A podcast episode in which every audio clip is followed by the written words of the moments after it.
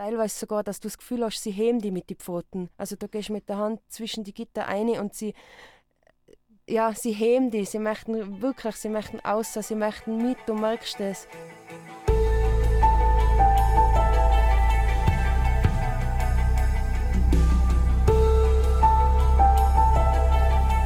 Veganinchens Stimme.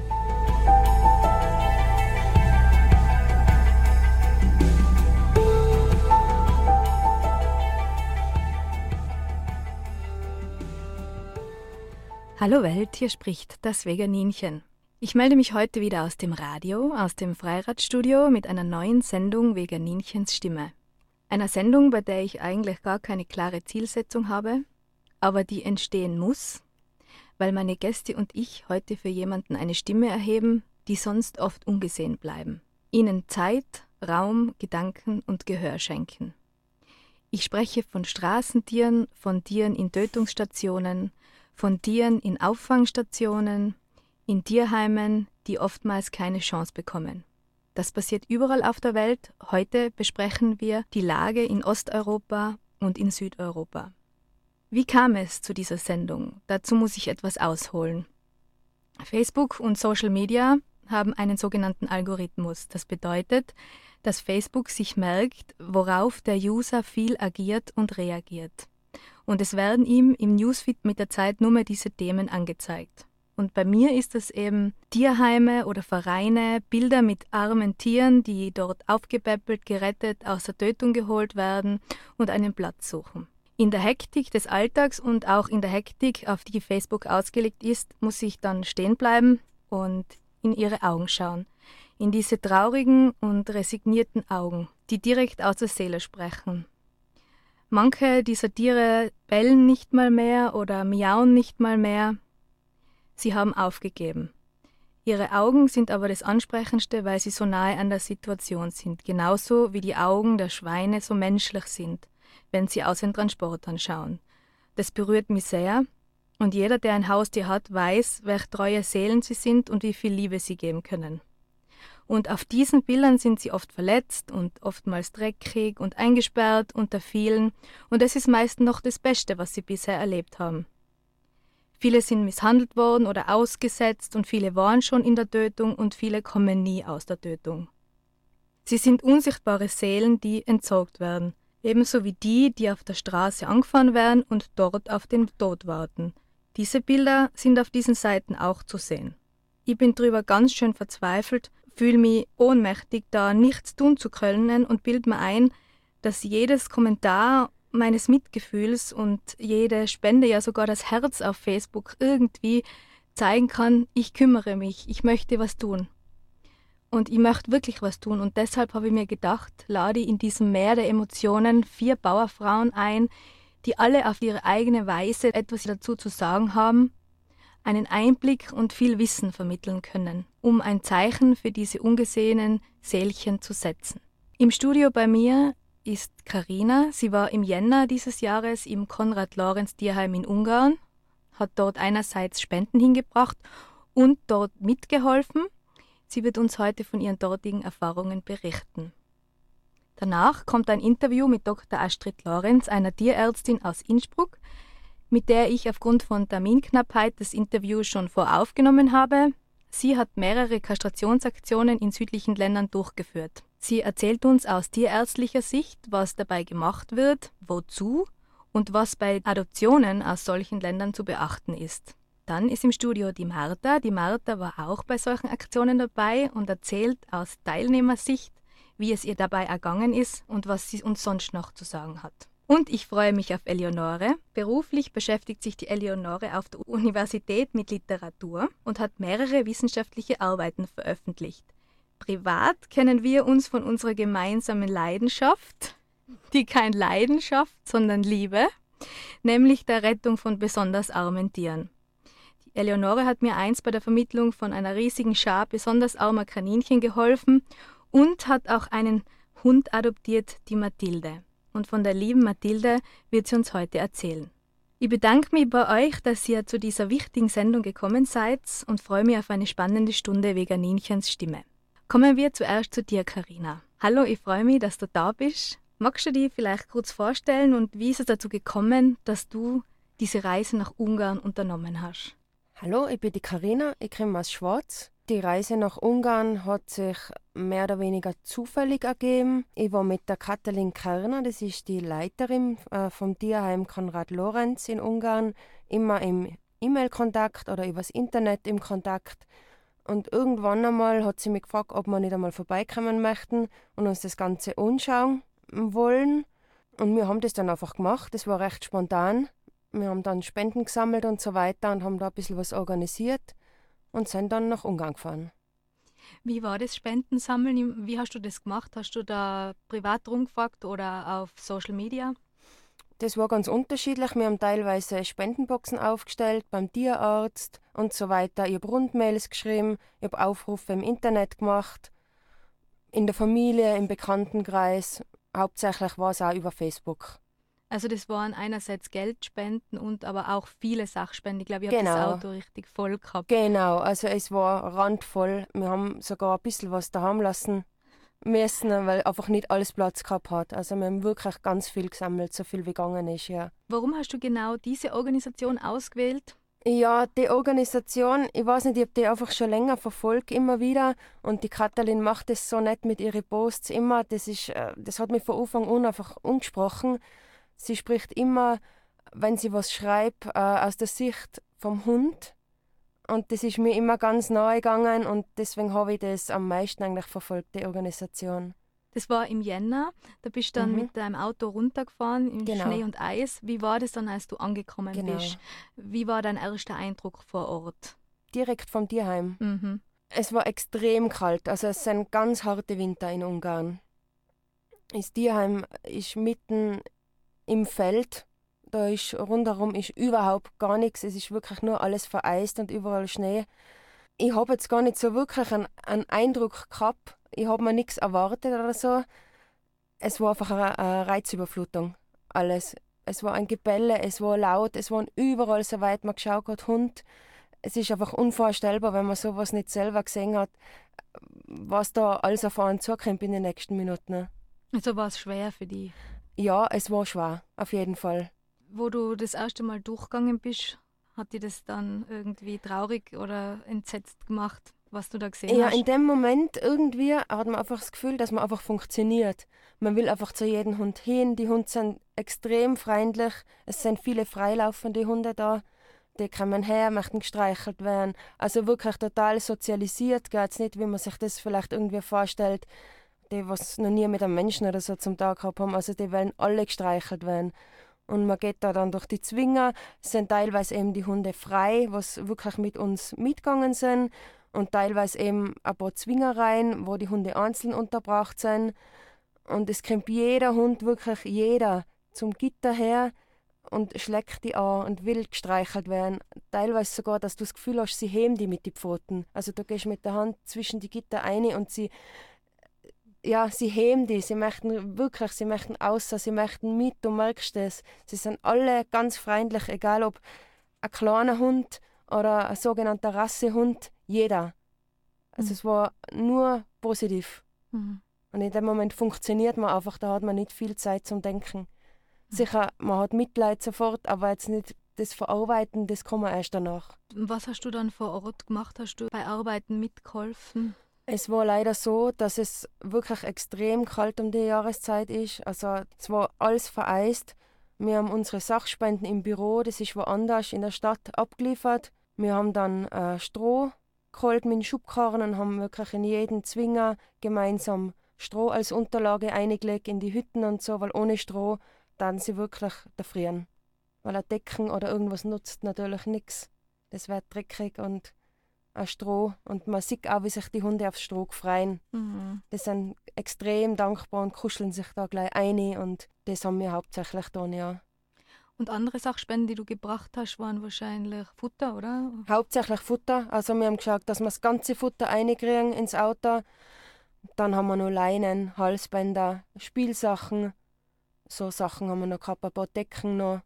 Mhm. Aber hauptsächlich was Futter, ja. Mhm. Hast du sonst noch was mitgekriegt von der dortigen Situ Allgemeinsituation? Oder hat, ist dir was erzählt worden über äh, freilaufende Tiere? also wir selber haben weder in der Stadt noch am Land irgendwie freilaufende Hunde gesehen. Wir haben da gar nichts gesehen. Die Katalin selber hat uns erzählt eben von den Kettenhunde, was überall in der Nachbarschaft, äh, was nach wie vor natürlich gibt, was ganz schwierig ist, auch die Hunde da rauszuholen. Und sie hat uns auch erzählt, eben von einem Kettenhund, der was nicht weit weg ist und was sie sich äh, gerade bemüht, dann freizukaufen und eben in die Auffangstation zu bringen, ja. Und Tötungsstationen? Hat man die Möglichkeit gehabt, dass wir mitgehen?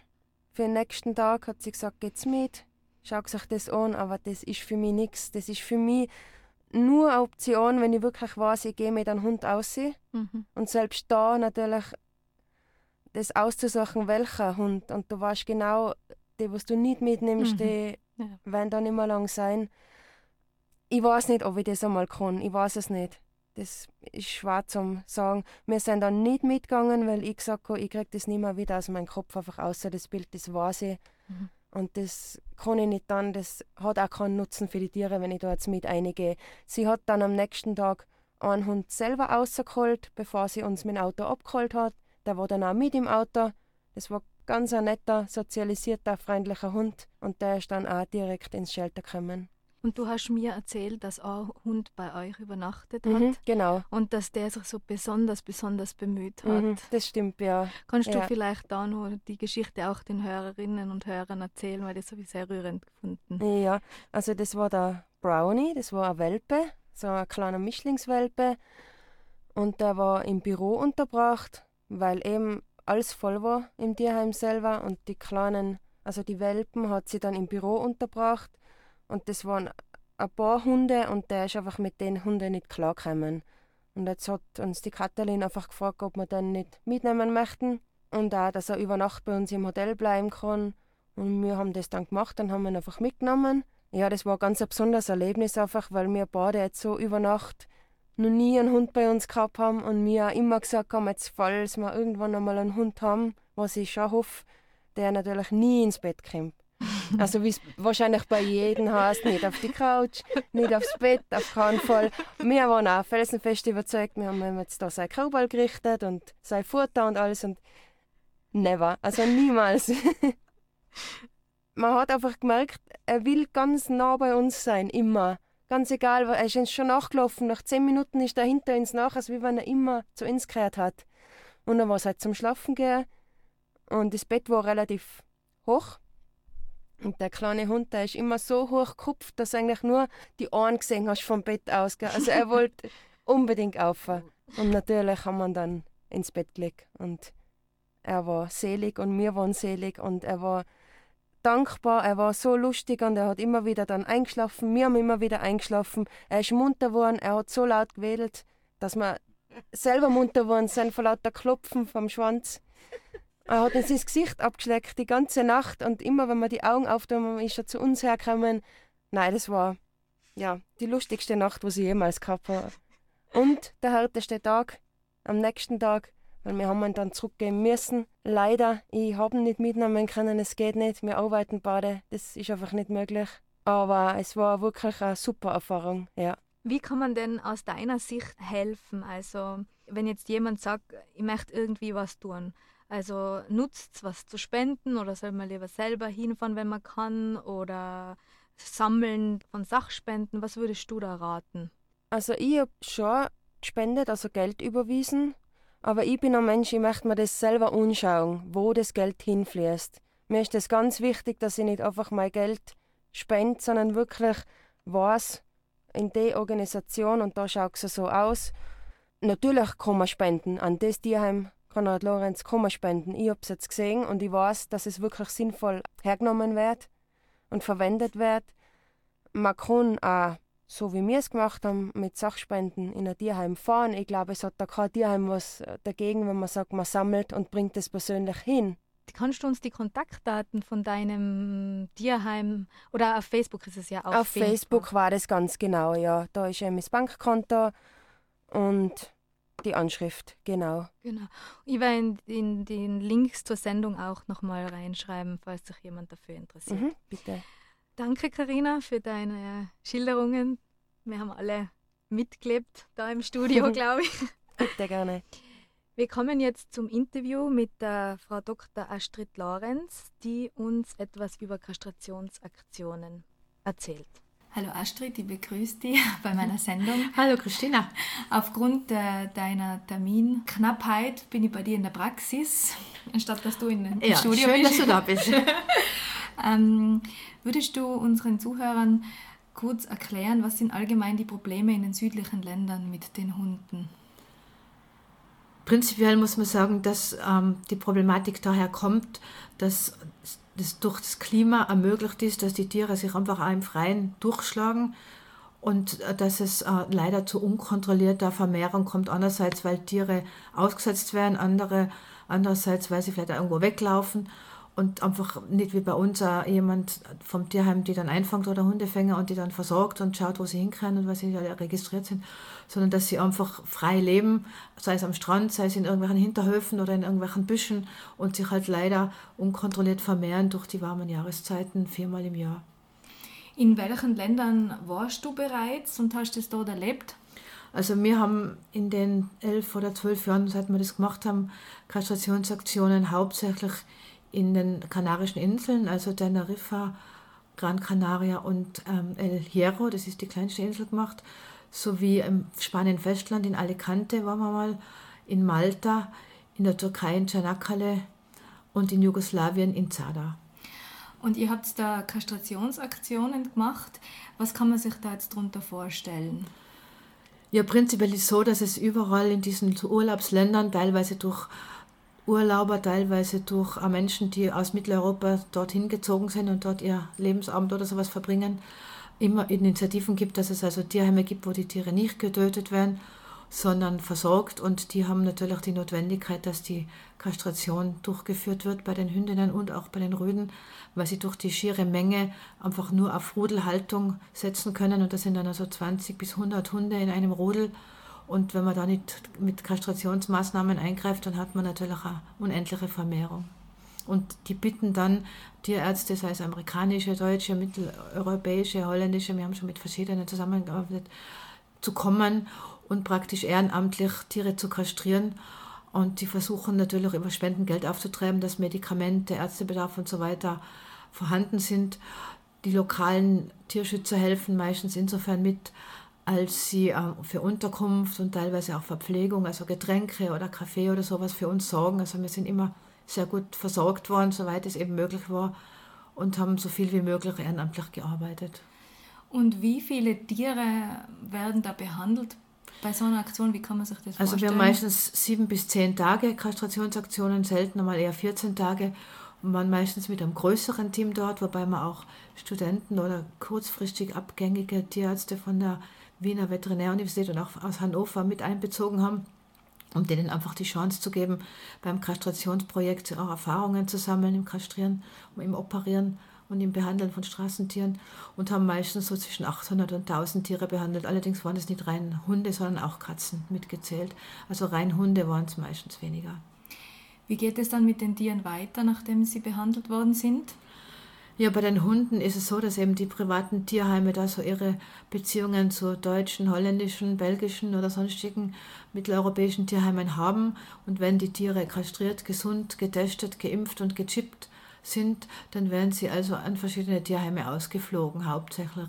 Es gibt natürlich im Einzelfall Menschen, die sich direkt über Internetseite für ein bestimmtes Tier interessieren und die dann über Flugbaten das nach Mitteleuropa holen. Aber ich würde sagen, das ist ein geringer verschwindend geringer Anteil. Also es gibt durchaus Hilfe vor Ort, aber es gibt leider auch diese furchtbaren Tötungsstationen. Hast du da auch schon mal eine Erfahrung damit gemacht? Ja, also diese Tötungsstationen, zumindest in Teneriffa, die sind ja nicht betretungserlaubt, also betretungsverboten. Da gibt es ja immer wieder viel Ärger damit. Die sind ähm, so, dass sie versuchen, einen Standard von ca. 1000 Hunden in einer alten Fabrikshalle zu halten und ähm, versorgen die Hunde aber denkbar schlecht und schauen einfach, dass sie tausend Hunde immer da haben, was äh, alt ist oder was ähm, zu jung ist, das wird einfach getötet. Und für die 1000 Hunde verlangen sie dann halt von der Inselregierung eben dauerhaft Unterstützung, um das zu betreiben. Ist aber von den Zuständen her, soweit man weiß und soweit es so illegale Kamera, ähm, illegale Filme gibt, schon sehr schlimm. Also nicht nur schlimm, sondern sehr schlimm. Also die wären wahrscheinlich fast besser dran, wenn sie tot wären, als, als sie da in diesen Fabrikshallen hausen müssen. Mhm. Und die Tierheime vor Ort holen da manchmal welche raus? Ja, sie verhindern, wenn es irgendwie geht, dass sie da reinkommen, dass sie sie eben vorher übernehmen. Mhm. Und ähm, rausholen ist schwierig, also zumindest in Teneriffa. Mhm. Es ist in, in Osteuropa sicherlich eine andere Situation, dass da von staatlicher Seite da weniger verhindert wird, dass die Tiere ausgeflogen werden. Hat man manchmal sogar eher den Eindruck, dass sie es befürworten. Aber wie gesagt, man muss sich halt die Situation von Land zu Land und von Tierheim zu Tierheim anschauen. Es haben nicht alle das gleiche Geschick, die Hunde zu vermitteln. Gell? Mhm. Wenn ich jetzt einen Hund äh, von dort adoptieren möchte, was muss ich dann aus tierärztlicher Sicht beachten? Also zum Ersten sollte man sich schon vergewissern, dass es eine seriöse Organisation ist, nicht eine, die einfach nur Hunde annonciert, um Geld einzusammeln und dann aber gar keinen Hund liefern kann oder will. Und das kann man sich schon sehr wohl, äh, wenn man das ein bisschen anschaut im Internet, dann findet man schon sehr wohl äh, Beschreibungen, Kommentare, Erfahrungsberichte, wo man sich einfach ein Bild machen kann. Zum Zweiten würde ich jeden davor warnen, dass er nur nach dem Foto sich einen Hund aussucht weil das Foto sagt immer die Eigenschaften leider herzlich wenig aus.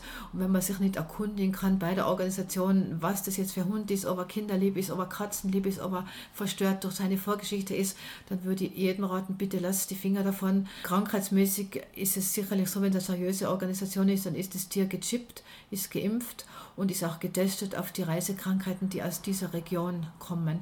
Wenn eins von den dreien nicht vorhanden ist, dann bitte Hände weg. Es ist illegal, einen ungechippten oder ungeimpften Hund einzuführen. Und wenn er nicht getestet ist, ist es zwar nicht illegal, aber unfair gegen alle anderen Hunde, die bei uns leben, weil sie sich eben Krankheiten dadurch einschleppen können, gegen die sie unter Umständen gar nicht geimpft sind.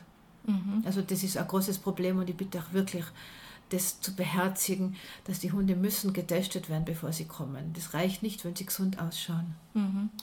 Kriegst du das manchmal mit in der Praxis, dass sowas passiert und auch, äh, sagen wir, Welpen Kofferraum so quasi? Ja, also mir erzählt natürlich niemand, dass er den Welpen im Kofferraum gekauft hat, sondern wenn erzählt er mir, dass er die von jemand gekriegt hat, der sie so besorgt hat. Und er wollte sie nicht mehr haben oder hat sie nicht mehr haben können. Und ich muss ehrlich sagen, ich verfolge das auch nicht weiter. Aber wenn der Hund nicht einmal eine Impfung hat, dann ist es wirklich problematisch, weil dann muss man das ähm, dem Amtstierarzt melden. Hm. Wenn ich jetzt aktiv werden möchte oder irgendwas irgendwie helfen möchte, gibt es irgendeine Möglichkeit, dass ich den Tieren dort seriös helfen kann? Also es gibt schon viele Möglichkeiten, dass man sich engagiert, aber man muss sich immer ein bisschen damit beschäftigen. Also es reicht nicht aus, dass ich mal heute denke, jetzt hilf ich mal dem Hund oder dem Hundeheim und ich schicke da mal ein bisschen Geld hin. Da würde ich ach, bitten, vorsichtig zu sein. Erkundigt euch, schreibt es einmal hin oder ähm, wenn es möglich ist, reist einmal hin und schaut sich das an, was da läuft, oder redet mit jemandem, der schon dort war, der dort ähm, ein Tier vielleicht schon übernommen hat, damit man einfach ein bisschen einen Einblick hat, was da eigentlich gemacht wird. Es gibt natürlich sehr viele seriöse Tierschutzorganisationen, die wirklich auf jeden Cent angewiesen sind und wirklich schauen, dass sie sich um die Tiere kümmern, dass sie basismäßig vielen helfen, dass sie sie entwurmen, dass sie sie flohfrei halten, dass sie sie halbwegs vernünftig ernähren, nicht nur mit alten Pizzaresten, sondern eben mit Hundefutter. Und da kann man wirklich sehr viel Gutes tun. Aber ich würde euch einfach bitten, schaut euch in das Land, in dem ihr gern Urlaub macht, die Situation genauer an, besucht einmal so ein Heim, nehmt ein bisschen Kontakt auf. Das ist, glaube ich, die beste Art zu helfen, weil dann kann man Feedback kriegen, Rückmeldung, was die eigentlich gerade benötigen. Am Schluss hätte ich noch gern eine Geschichte oder etwas Schönes aus deiner Praxis mit einem Hund, der gerettet worden ist. Hast du da was für uns? Also ich habe eine sehr schöne Geschichte im Kopf, die wollte ich auch ganz kurz schildern. Wir haben vor circa zehn Jahren eine Hündin aus Teneriffa bekommen, die hat eine kaputte Hüfte gehabt, ist angefahren worden und konnte auf der Insel nicht operiert werden. Da ist er gesammelt worden, dass die bei uns in Österreich operiert werden kann. Die ist dann hier operiert worden, allerdings hat die künstliche Hüftgelenksoperation nicht geklappt, weil der Hund so stark verletzt war, dass der Hund letztendlich amputiert werden musste. Und er hat dann eine sehr nette Familie gefunden, die ihn zehn Jahre lang gehegt und gepflegt und gebäppelt und gedätschelt haben. Und das war eine sehr glückliche Hündin, meiner Meinung nach. Die Hündin ist dann leider mit zwölf oder elf oder zwölf ähm, sterbenskrank geworden und musste eingeschläfert werden. Und die Familie war aber so angetan von dieser Hündin und von dieser Situation, dass sie also selber nach Teneriffa gefahren sind, selber Kontakt aufgenommen haben mit der Frau, die diese besondere Hunderasse, also Podenkos, äh, besonders ähm, fördert und sich um die kümmert und haben sich dort einen sehr scheuen Hund ausgesucht, der auch ein gewisses äh, Beinproblem hat, also Knieproblem, aber nicht so schlimm wie der andere. Und sie haben den Hund selber geholt, haben sich um Transport und Rücktransport von der Box und alles gekümmert, haben gespendet für die Frau, die da sich um die Bodenkos kümmert. Und ich habe sie kürzlich mal getroffen beim Spazierengehen und die sind wirklich glücklich mit ihrer neuen Hündin und das finde ich einfach eine tolle Geschichte. Vielen Dank, Astrid. Ja, gern, liebe Christina. Außer dir hat sich was ganz besonders interessant. Ja, super. Vielen Dank. danke dir fürs Vorbeikommen. danke. Ciao. So, Martha, du hast das Interview jetzt mitgehört von mhm. Astrid. Was sind in dir für Emotionen als Teilnehmende einer solchen Kastrationsaktion hochgekommen? Ja, da sind natürlich Erinnerungen auftaucht, weil ich etliche Male dabei war bei den Kastrationsaktionen und die lassen mich nie kalt. Kannst du uns was erzählen, was vor Ort passiert ist, was, was mit den Tieren und was mit dir dann passiert ist? Vor Ort, die Leute haben schon gewartet, sowohl die Veranstalter, als auch die Leute selber. Es war mordschaotisch am Anfang immer. Und da schauen müssen, dass da einmal Ruhe einbringst, die Leute. Und dann ist gearbeitet worden, von früh bis spät. Jeden Tag. Wie am Fließband. Meine Aufgabe war, die Leute zu handeln, ich habe kein Wort Spanisch geredet, aber es ist gegangen. Es ist so gegangen, dass ich sogar Spenden eingekriegt habe. Wie, weiß ich, die war halt nicht zu den Leuten, wenn sie aufgeregt waren, ich sie niedersetzen lassen und ihnen Wasser braucht und haben sie halt beruhigt und dann ist das schon gegangen. Ich hab dann, das hat sie sehr gewundert, dass ich das mache, wenn ihr Kater oder ihr Hund von der Narkose gespieben hat oder wenn der Lackerle gemacht hat, bin ich hergegangen und das gleich weggewischt. Das hat sie maßlos verwundert, dass ich da vom ausländischen Tierarztteam das mache und dass das nicht die Helfer von da machen. Und ich habe mir gedacht, ja, wieso nicht? Wieso sollen es die anderen machen? All dies gemacht, nicht? Und das, das hat denen sehr imponiert, haben sie gleich eine Spende da lassen. Und die Spenden, die sind ja dem örtlichen Tierheim dann zugute gekommen, nicht? Das war einmal der Anfang, dass das sehr, sehr chaotisch war. Und ich habe die Tiere entfloht und zur Kastration vorbereitet. Also, dass diese Boxen gereinigt, Boxen entfloht, Tiere entfloht, Tiere nummeriert. Und so haben sie dann die Jungtiere aus dem Empfang genommen, haben sie dann narkotisiert und dann ist das weitergegangen auf den Kastrationstisch. Und wenn sie rausgekommen sind, und sie wieder in die nummerierte Box, haben sie die Tiere aus in die nummerierte Box hineingetan und ich habe sie wieder den Besitzer übergeben. Besitzer in dem Fall? Äh Tierheim oder die Mittellose. Wir haben Tiere von mittellosen Besitzern auch kastriert. Die haben uns dann meistens was zu essen gegeben, weil sie kein Geld gehabt haben zum Zahlen.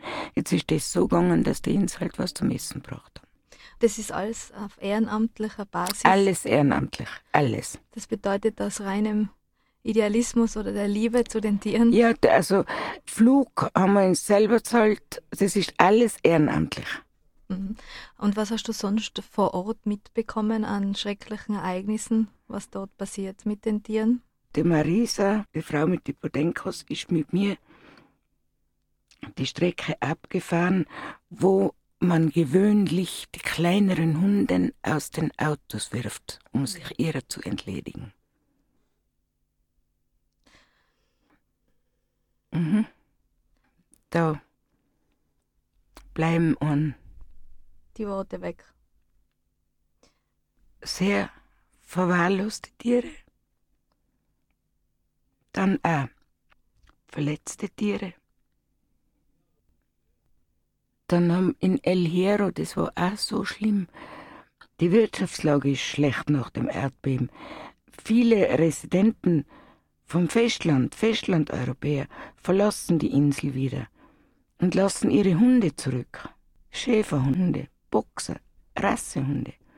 Und der Manolo, ein Hereno, fährt alle Tage die 268 Kilometer von der Insel ab und sucht die Tiere, weil das Mientenwagen die drei Tage hat er zweimal einen Hund gefunden. Einmal einen Schäfer, der nicht mehr stehen hat können, so verwahrlost wurde. Und einmal eine Boxerhündin. Ich habe so etwas noch nie gesehen. Eine Boxerhündin auf elf Kilo abgemagert, die hat die Rippen ausgestellt, Bisswunden, die war angehängt. Die haben wir gar nicht kastrieren können, die hätte die Narkose nicht überlebt. Ein Bild des Elends. Ich konnte es erzählen, weil sie lebt. Wir haben sie aufgepöppelt. Nie im Leben werde den Blick und die Augen von dem Tier vergessen. Dass Menschen zu so etwas fähig sind, die verlassen die Insel, lassen den Hund zurück. Und nicht, dass sie ihn auslassen, dass sich der Hund selber behelfen kann. Nein, sie binden ihn auch noch an. Die Hündin war nur läufig. Ich werde so etwas nie, nie verstehen ich habe die Hündin dann fotografiert, wie sie wieder stehen hat können, wie sie zu den Leuten Vertrauen gefasst hat, wie sie die, wie der Manolo die abgeladen hat. Ich wollte sowas nicht auf meinem Fotoapparat haben. Ich, ich war nicht zurückgekommen damit. Und einmal in Teneriffa haben wir eine neunjährige Dobermann-Hündin gehabt. Da war die Ketten eingewachsen am Hals. Und wir haben sie kastriert und es ist alles gut gegangen. Und auf einmal fängt die zu bluten an. Die hat einen Herzwurm gehabt, alles behandelt und hört nicht mehr auf zu bluten. Und wir haben das Blut nicht mehr gestoppt. Wir haben sie auf die Nacht mitgenommen, wir drei, zwei Tierärzte und ich, in unser Nachtquartier und haben den Hund nicht mehr helfen können. Alles, was wir tun haben können, war nur, dass sie nicht allein gestorben ist. Wir hören sie um fünf nach drei und geschaut, umdrehen nochmal und ausschnaufen. Kein Wort hat die Nadia nicht, der erste nicht, ich nicht, wir haben nichts gesagt. Du hast nur gehört dann die eine und die andere und sonst war alles ruhig. In der Schrecklichkeit der Situation ist es ja dann fast tröstlich, wenn man weiß, sie ist in Liebe gestorben und nicht ganz allein irgendwo in der Ecke, in oder überhaupt in einer Tötung? Wir haben überhaupt über die Hunde nicht geredet. Jeder. Und Martha, ihr habt auch etwas aufgebaut, dass die Leute vor Ort sich selber helfen können. Kannst du uns da auch noch was davon erzählen? Ja, es ist unser Babyschakel gewesen. Eine kleine Auffangstation in El Hierro, genannt das Huaclo. Huaclo bedeutet Schutz. Da, wo eben der Manolo den Hund immer herbringt. Das ist bestehend aus einem Hüttel und einem Zaun drum. So haben wir das Horklo kennengelernt.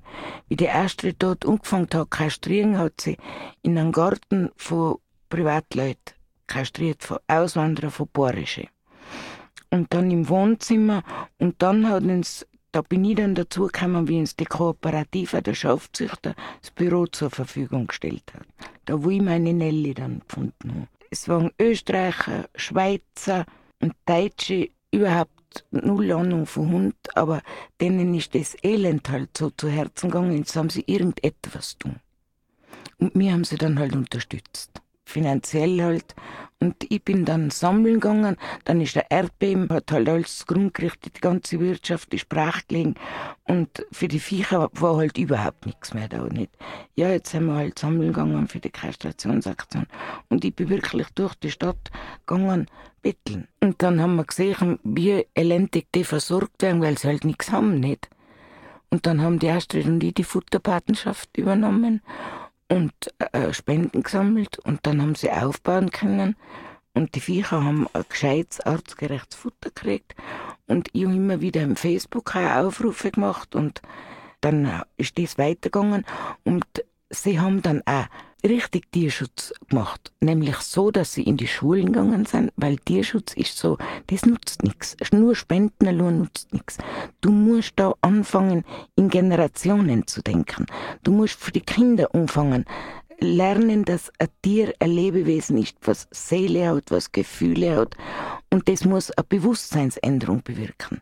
Sonst hilft das alles nichts. Und die Tötungsstation ist weggekommen das jetzt da, sie setzen immer noch Hund aus in Eimer, aber vor der Tür vom Horkel. oder bringen sie ja die T-Shirts in Schachteln. Nur noch selten werden sie über die Klippen geschmissen. Es passiert immer noch Unheil, aber lang nicht mehr so viel als wie, als wie früher. Und das ist das, was aufbaut. Und da weißt du wieder, warum dass du marschierst und betteln gehst. Und wenn es nur ein einzigen am Viech hilft. Mhm. Und sie tun's, sie, sie tun alle noch ehrenamtlich. Sie kriegen null Unterstützung von, von der Inselregierung. Sie haben angewiesen auf jeden Groschen. Wirklich. Und sie bemühen sich. Mei, sind 20, 30 Kunden, das ist überschaubar. Und sie peppeln die Welpen auf und, und sozialisieren sie auf Menschen und auf Hund mit wirklich mit ganz, ganz viel Liebe. Mich freut es so, dass man dass man da helfen, wirklich helfen haben können. Und zwar so, dass, dass wirklich die, die Einheimischen einbunden werden. Weißt du, so, so, das macht Sinn. Mhm. Das macht wirklich Sinn. Und das, das ist, boah. Und äh, um gleich beim Positiven zu bleiben, du hast selber auch zwei Hunde. Kannst du uns hab, da auch noch was erzählen? Ich habe zwei Hunde vom Horklo von der ersten Kastrationsaktion die Nelly mitgenommen, ich wollte gar nicht.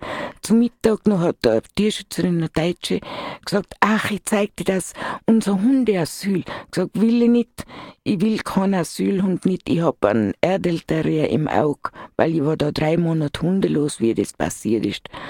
Ist mir sowieso ein Rätsel, ich lebe seit 26 Jahren mit Hund, durchgehend, bis auf die drei Monate. Und ich will nicht. Und die Nacht bin mit dem Hund und mit dem Hund die Insel verlassen. die Nelly hat Kontakt mit mir aufgenommen. Ein Zottelhund, was ich eh schon nie wollte. Nie, nie. Aber das Viech hat es geschafft, dass man mitten ins Herz gesprungen ist. Und ich habe sie mitgenommen nicht. Und keinen Augenblick habe ich das bereut. Und bei der zweiten Kastrationsaktion habe ich von einem Wurf gewusst, habe ich schon gewusst, da ist ein Wurf von fünf so komische Wurzeln. Dann bin ich schon mit der Leine mitgefangen, weil ich immer mit zwei Hunden gelebt. Und die Safia hat sich auch mich ausgesucht. Sie war nicht die Schönste vom Wurf, bei Gott nicht die Schönste. Aber sie, sie hat irgendetwas an sich gehabt und die, hat, die, die, die ist schon mir zugegangen und ist dann unter meinen Sessel geguckt und der Erste sagt dann, hahaha, Martha, hast du wieder einen Hund.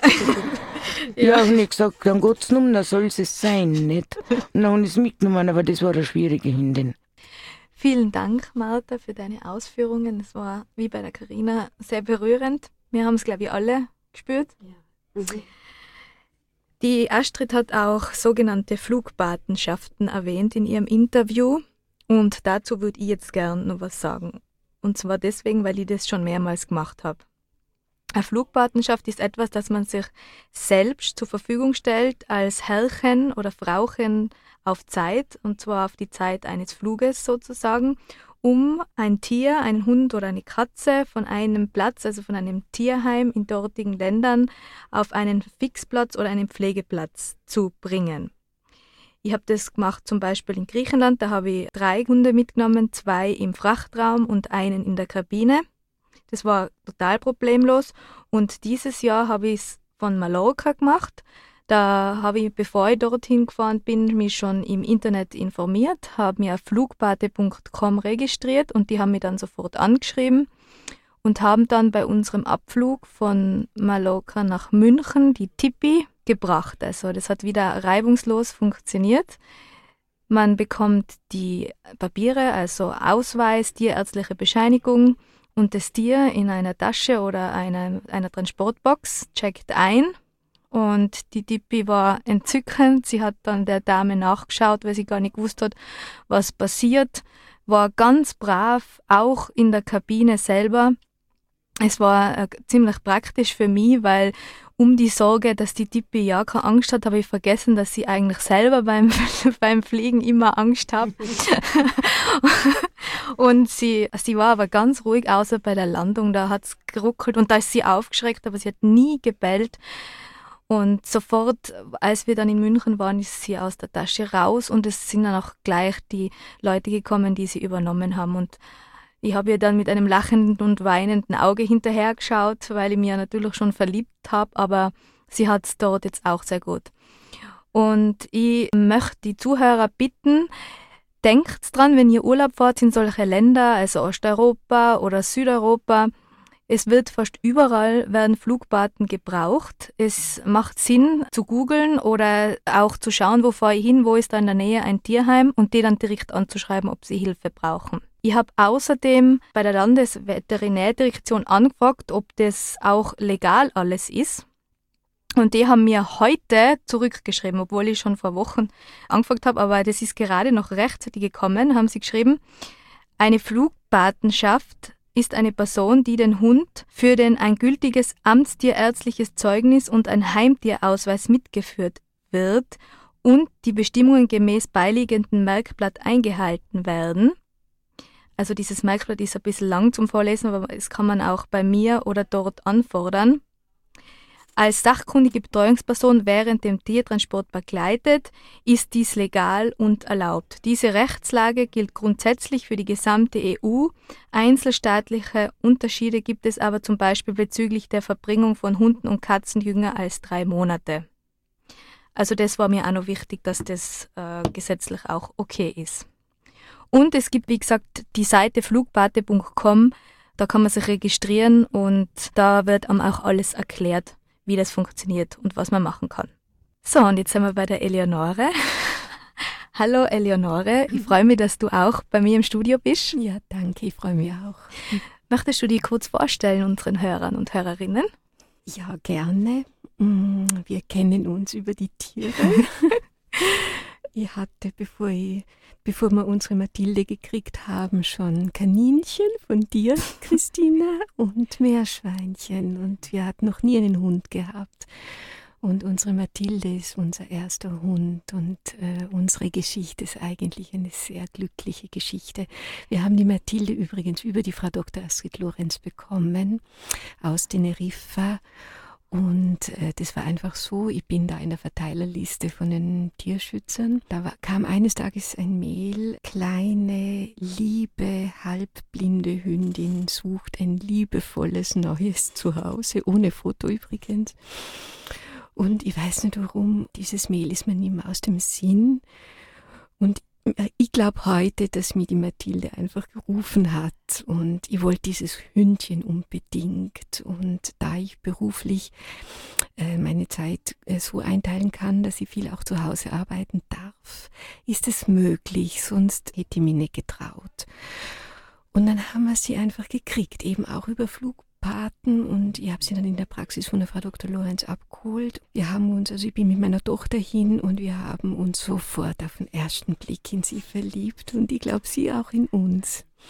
Und es stimmt alles, was Karina und Martha erzählt haben. Also sie sind unglaublich liebevoll und dankbar und anhänglich auf den ersten Blick. Sie hat, also sie, ich bin dann im Auto nach Hause gefahren und sie war hinten bei meiner Tochter und sie ist dann meiner Tochter auf Schritt und Tritt nach, weil jetzt aber letztlich ich mehr zu Hause bin als meine Tochter, weil sie einfach in die Schule geht, geht sie mir jetzt mittlerweile auf Schritt und Tritt nach. Die Mathilde hat ähm, nur ein Auge. Das eine Auge war leer. Frau Dr. Lorenz hat es zunähen müssen. Und das zweite Auge, das, da hat sie sehr schlecht gesehen, hat einen ganz starken grauen Star. Wir haben sie dann von der Augentierärztin operieren lassen. Leider ist die Operation nicht gut verlaufen. Es hat sich dann in der Folge der Operation die Netzhaut gelöst und die Mathilde ist seither blind. Ich war sehr, sehr traurig, habe sehr geweint und konnte damit nicht umgehen, weil das Phänomen Blindheit für mich neu war. Aber die Mathilde ist ja in jeder Hinsicht eine Lehrmeisterin für uns und sie hat uns wirklich unserer ganzen Familie gezeigt, dass Blindheit keine Katastrophe ist. Wir hatten Angst, dass es Tier depressiv wird, aber von wegen depressiv, sie ist eigentlich die Leben lebensfroheste unserer ganzen Familie. sie ist ja sie, die, die uns tröstet, die uns in unserem Stress beruhigt. Sie ist so an allem interessiert, sie ist so fröhlich, sie kennt sich in unserer Wohnung super aus. Wenn wir ausgehen, ist es zwar schon so, äh, dass sie geführt werden will. Also wenn ich sie mal ganz kurz loslasse, also wenn die Leine loslasse, bleibt sie sofort stehen und wartet, bis sie die Leine wieder nimmt. Sie ist zum Beispiel sehr interessiert an Männchen, besonders an kleinen, nicht kastrierten Hundemännchen.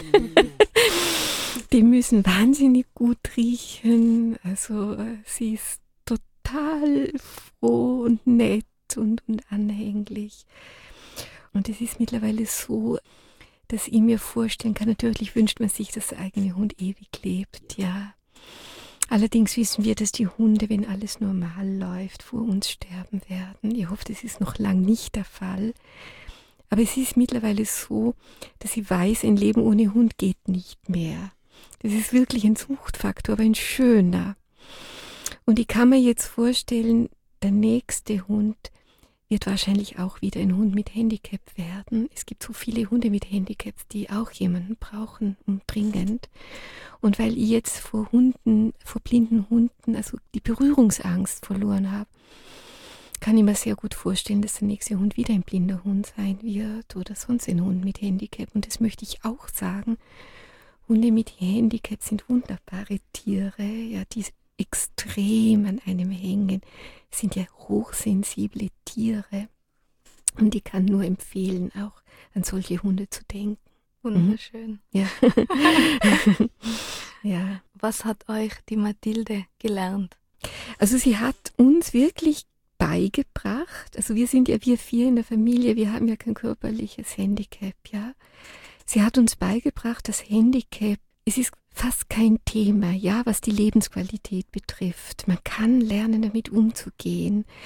Sie ist so fröhlich, sie ist so positiv. Also wenn es Konflikte gibt in der Familie, ist sie die, die quasi die Konflikte löst, weil wir zu ihr hingehen immer einzeln natürlich, um uns von ihr trösten zu lassen. Und es gelingt ihr. Und sie hat uns gezeigt, dass es kein Grund ist, um depressiv zu werden, dass es auf die Beziehung drauf ankommt. Also wenn man eine stabile Beziehung herstellt zu, zu jemandem mit einem Handicap und sich auf die Beziehung auch einlässt, ist es in jeder Hinsicht ein Gewinn.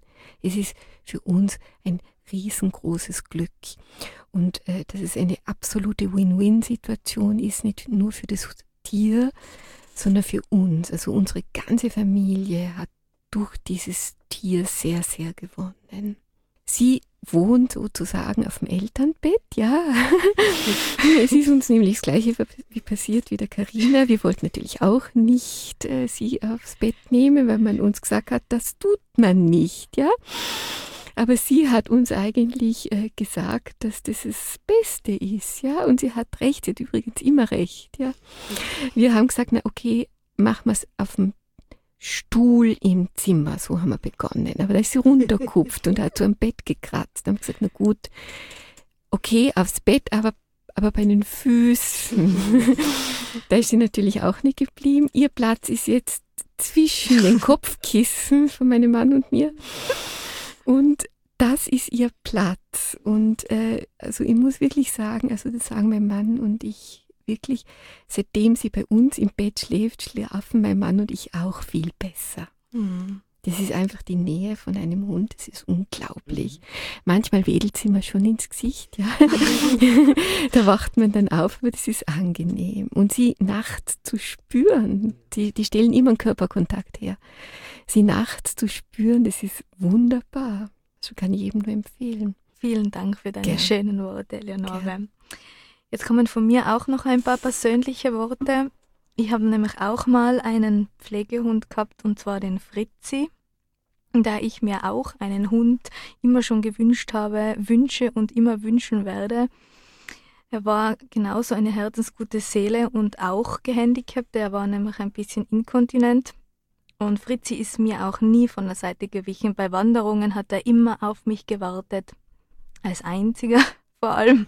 Also er hat immer gewartet, bis ich hinten herkomme. Und er hat, obwohl er Angst gehabt hat vor Wasser, ist er mir im Bach gefolgt, todesmutig, als ich reingegangen bin.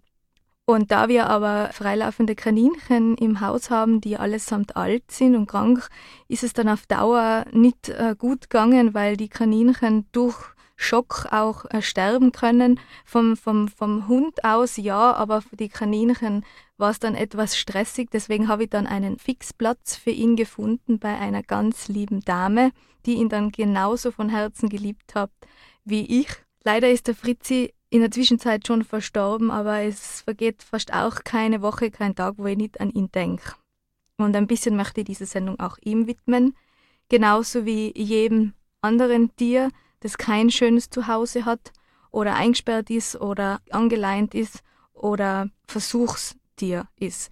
Und da möchte ich auch die Laika erwähnen. Die Laika ist ein Hund, der vor 60 Jahren von den Sowjets in einer druckdichten Raumkapsel ins All geschickt worden ist. Sie war ein Straßenhund.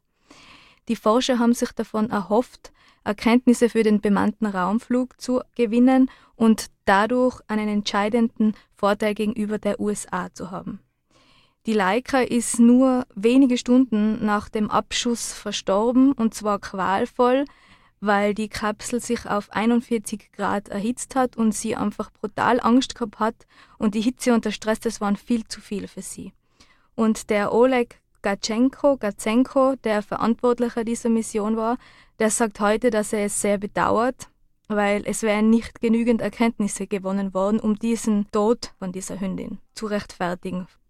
Und die Leica ist deshalb ausgewählt worden, weil sie aufgrund ihres folgsamen und genügsamen Wesens besonders geeignet war.